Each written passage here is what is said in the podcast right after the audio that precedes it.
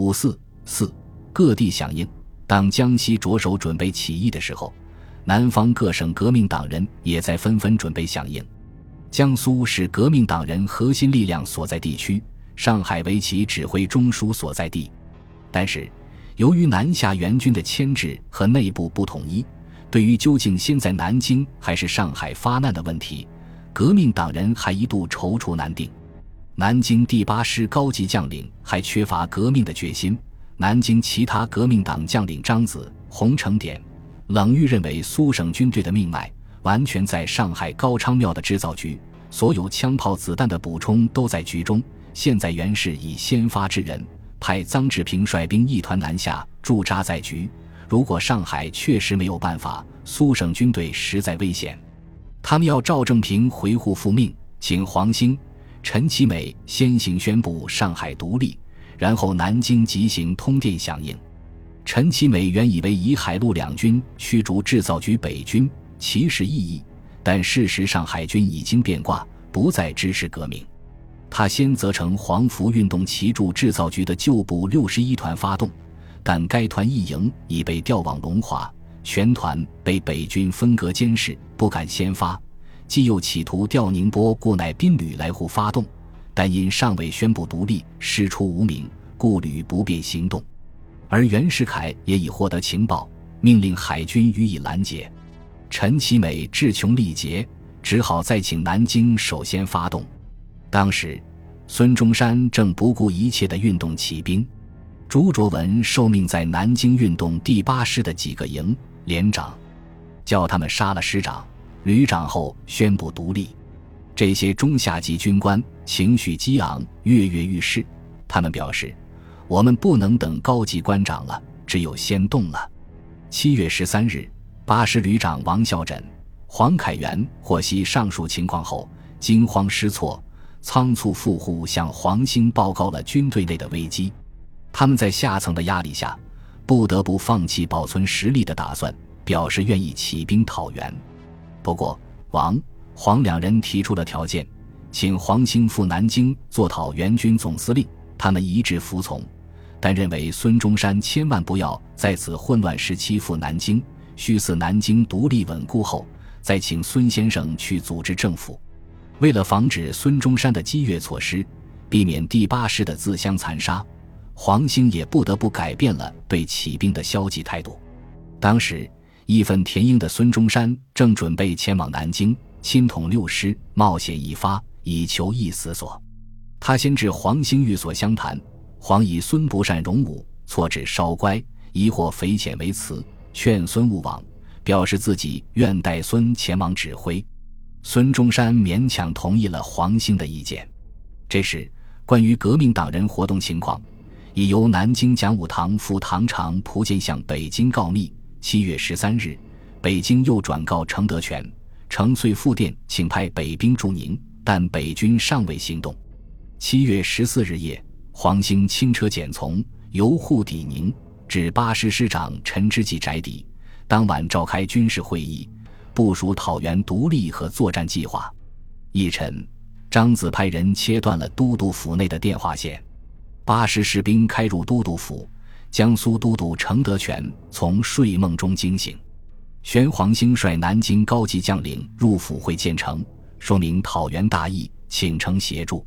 多病的程德全为突然事变所震惊，一时嗫嚅难言，不肯贸然同意。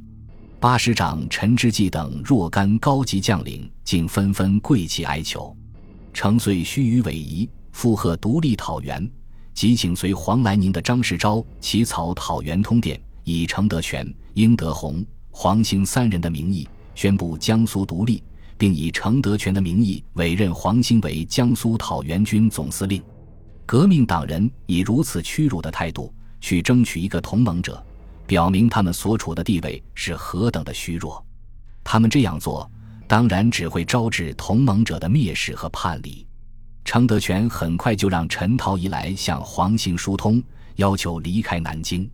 当时，百文蔚被黄兴从家中请出任事。他向黄兴建议，最好快刀斩乱麻，处成于死，避免后患；或为人道主义，急行拘禁。否则必坏大事。黄兴不听，纵虎归山。七月十六日夜，程德全、英德洪分别离宁赴沪。程到上海后，马上通电声明：本月十五日，驻宁第八师等各军官要求宣布独立。德全苦之两日，就并举发克难之主。本日来沪调制，借此卸脱了南京独立的责任。更严重的是，程应旋即秘密地与袁世凯联络，以便伺机扼杀革命。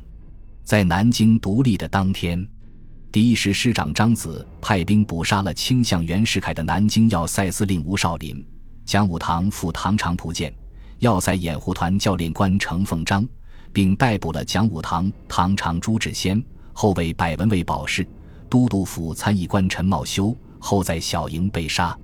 在军事方面，南京独立之后，黄兴调任张子为都督府参谋长。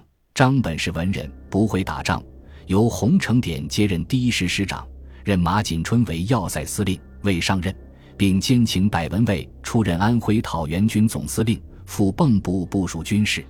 第八师和第一师各编组成一混成支队，分别由八师骑兵团长刘建藩和第一师第一旅长周应时率领，开赴前线支援第三师。洪承典则负责节制一八两师赴前线指挥。南京是革命党人的军事重心所在，南京通过曲折的道路，终于实现了讨袁独立。于是，二次革命就在各地逐步发动起来。安徽介于江西和江苏之间，长江大动脉贯穿三省。对于革命党人来说，安徽进则是前进基地，退则是重要屏障。它既可翻卫南京，又可支援江西。但是，由于百文卫离开安庆、干、皖军事联盟，事实上已经解体，安徽的革命发动拖出了原来的轨道，造成了分头发动的涣散局面。在寿州一线。是原淮上军屯田的地方。张惠涛、郑方孙早在六月底就在蚌埠召集旧部军官前往寿州，声称将募实营。龚振鹏则从芜湖带了少量军队前往泸州、合肥，运动其旧部起兵。但其旧部在营长夏永伦策动下表示反对，龚仓皇出走。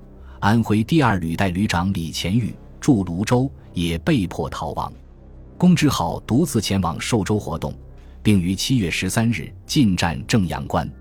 龚本人则于七月十九日辗转回到芜湖。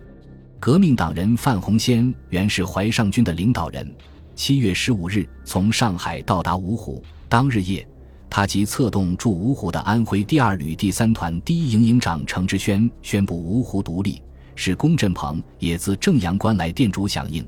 遂以第二旅旅长龚振鹏的名义宣布独立讨袁，同时宣城驻有张永正一团，张继与芜湖会合一起。接着，临淮关和寿州淮上军队均发布讨袁檄文。